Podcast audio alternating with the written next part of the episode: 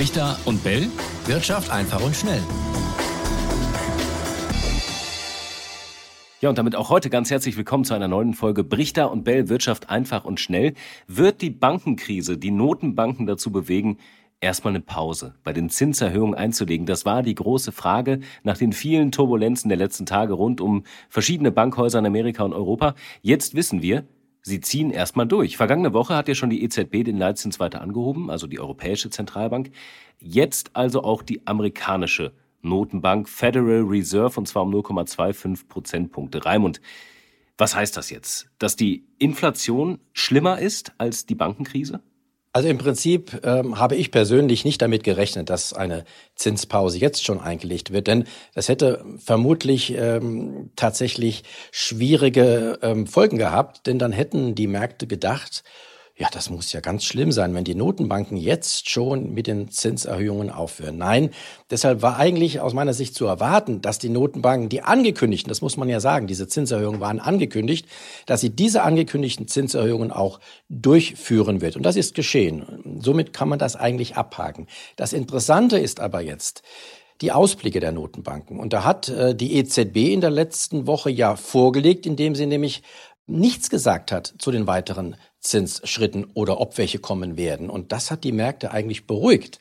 Hm. Diesmal bei der US-Notenbank war es aber so, dass sie tatsächlich schon in der Mitteilung und der Notenbankchef Paul hat das dann auch noch mal in der Pressekonferenz erläutert, doch noch weitere Zinserhöhungen angekündigt hat die US-Notenbank. Und das ist eigentlich das, was an den Märkten hier enttäuscht hat. Denn da denkt man schon, wenn man ähm, diese, ja, diese Bankenkrise, die es ja tatsächlich gab, zumindest bei einigen Regionalbanken, wenn man die in den Griff bekriegen, bekommen will, dann sollte man die Zinsen nicht weiter, zumindest nicht weiter stark anheben. Ist das jetzt einfach auch der Unterschied, wie die Lage in Amerika ist und wie die Lage in Europa ist, dass man da so unterschiedlich vorgeht? Weil die amerikanische Notenbank ist ja bezüglich der Inflation eigentlich schon viel weiter fortgeschritten. Die haben ja schon öfter erhöht den Leitzins. Bei uns in Europa hinken wir so ein bisschen hinterher. Also wie überraschend kommt das jetzt? Richtig. Im Prinzip hätten die Amerikaner äh, sogar mehr Gründe gehabt, äh, eine Zinspause, hm. wenn nicht jetzt zu machen, aber zumindest in Aussicht zu stellen äh, für die nächsten Monate. Und das haben sie nicht getan. Also irgendwie scheint mir die US-Notenbank derzeit sehr auf, ich sag mal, auf Krawall gebürstet. Sie will auf jeden Fall diese Inflation, die in den USA ja schon weiter zurückgekommen ist als in Deutschland, die will sie in den Griff bekommen oder sie will zumindest auch den Anschein erwecken, dass sie diese Inflation in den Griff bekommt. Und das macht sie jetzt mit Worten vor allen Dingen, indem sie sehr, sehr hart agiert, was äh, das Verbale anbelangt. Ich finde es ganz spannend. Du hast ja gesagt, im Prinzip so eine Art Beruhigungspille, womöglich jetzt erstmal für, für, den, für den Markt, für die Märkte. Ähm, hätte es womöglich tatsächlich einen veritablen Crash gegeben, wenn jetzt sowohl EZB als auch FED gesagt hätten, wir machen einen großen Break, wir erhöhen jetzt erstmal nicht die Zinsen. Ähm, Wäre das realistisch gewesen, dass dann alle in Panik ausgebrochen wären? Nein, also damit hätte ich jetzt auch nicht gerechnet. Im Gegenteil, wenn äh, Sie die Zinsen stärker angehoben hätten als erwartet, dann hätte es möglicherweise noch negativere Reaktionen gegeben. Aber äh, diese, äh, diese Tatsache alleine, dass wenn Sie jetzt eine Zinspause gemacht hätten, dass dann die Märkte eingebrochen werden, das hätte ich nicht erwartet, nein.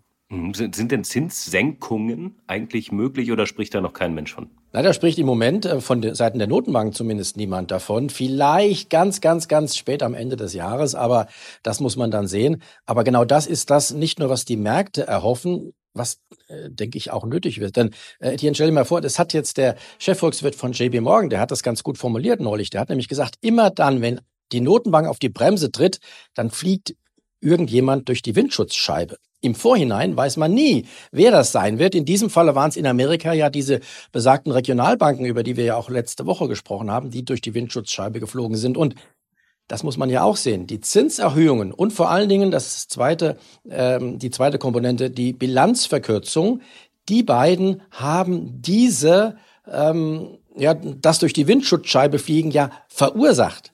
Und jetzt ist es offenbar so, wenn die also weitermachen, wenn die Notenbanken weitermachen, gerade die amerikanische, äh, in, in, in, in, beiderlei Hinsicht, also die Zinsen weiter erhöht und auch die Bilanzsumme weiter kürzt, dann könnte es sein, dass demnächst irgendjemand anders noch durch die Windschutzscheibe fliegt.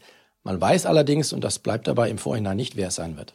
Apropos durch die Windschutzscheibe fliegen, äh, die FED hat ja gesagt, man will die Bankenkrise oder die Lage bei den Banken weiter ganz genau beobachten. Natürlich nehmen die das wahr, ist ja klar. Aber welche Mittel hat sie denn, also die Notenbank, um zu verhindern, dass es zu einer Pleitewelle kommt? Wie hat ja schon gesagt, oder auch der äh, US-Präsident, einzelne Unternehmen, äh, hieß es ja nach der Pleite der Silicon Valley Bank, die sollen ja eigentlich nicht gerettet werden, sondern eher die Einlagen der Kunden. Ja, das ist aber auch ein äh, zwiespältiges, äh, eine zwiespältige Sache.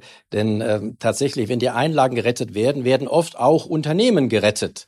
Denn auch Unternehmen haben ja Einlagen. Und das war ja im Falle der ähm, Silicon Valley Bank der Fall, dass gar nicht Privatkunden hier das Problem waren, sondern viele Unternehmen, viele Startups, die dort die Einlagen hatten. Und die wurden damit tatsächlich gerettet. Also man muss auch Unternehmen retten. Ob man jetzt Banken retten muss, ist eine andere Frage. Die wird man dann tatsächlich retten, wenn es um die Großen geht und die ganz Großen.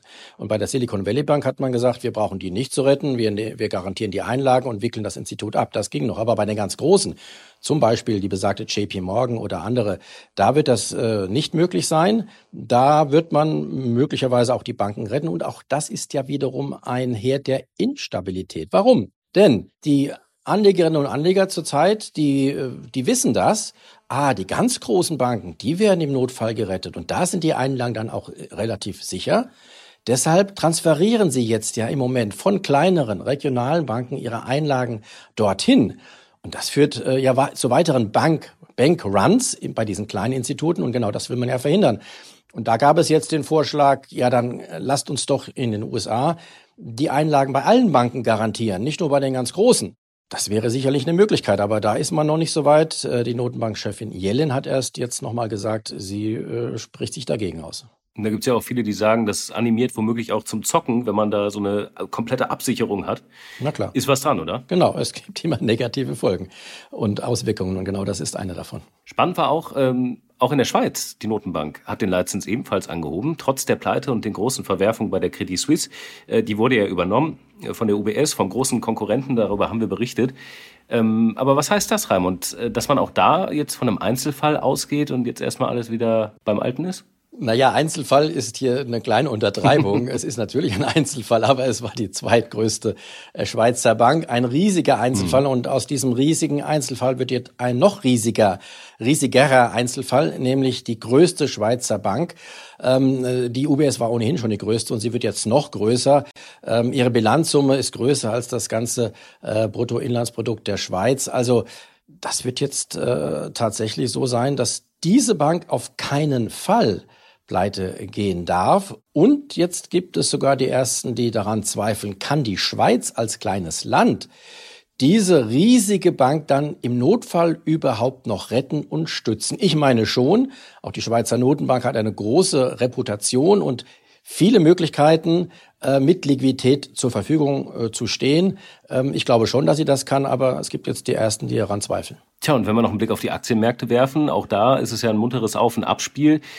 Teilweise heftige Verwerfungen, die wir gesehen haben, aber an sich, wenn wir uns den DAX anschauen, der hat es jetzt schon wieder über die 15.000er Marke ge geschafft. Also äh, so groß war der Schock dann offensichtlich auch nicht, oder? Wie, wie seht ihr das in Frankfurt? Du bist ja gerade an der Börse. Genau, das ist tatsächlich, äh, war ja auch jetzt wieder ähm, äh, Thema, dass die nach wie vor offenbar die europäischen Börsen, obwohl auch ja ein Krisenherd in Europa war, nämlich in der Schweiz, dass die europäischen Börsen dennoch relativ stabil, relativ verhalten auf diese äh, ganzen äh, Turbulenzen reagieren.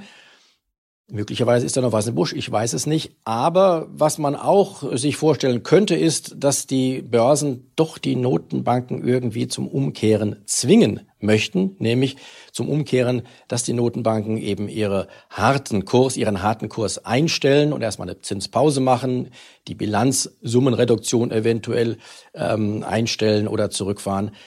Aber wenn man die Notenbank tatsächlich in diese Richtung drängen will, dann geht das nur mit, ein, mit einem Etienne, und zwar mit fallenden Kursen. Also dann müssten die Kurse tatsächlich nochmal stärker äh, in die Bredouille kommen. Ich bin gespannt, ob das so sein wird. Ja, im Moment sieht es eher nach Harmonie aus, so ein bisschen jedenfalls. Wir sind auch gespannt, was ihr dazu denkt. Äh, schreibt uns gerne an unsere E-Mail brichter und bellet.ntv.de. Und äh, wir freuen uns auf eure Meinung und wir freuen uns äh, auch auf kommende Woche, auf eine neue Folge. Jetzt sind wir durch für heute, knapp zehn Minuten und äh, damit sage ich äh, schönen Dank und bis zum nächsten Mal. Danke auch an euch da draußen, dass ihr zugehört habt. Ciao, ciao, bis dahin. Richter und Bell, Wirtschaft einfach und schnell.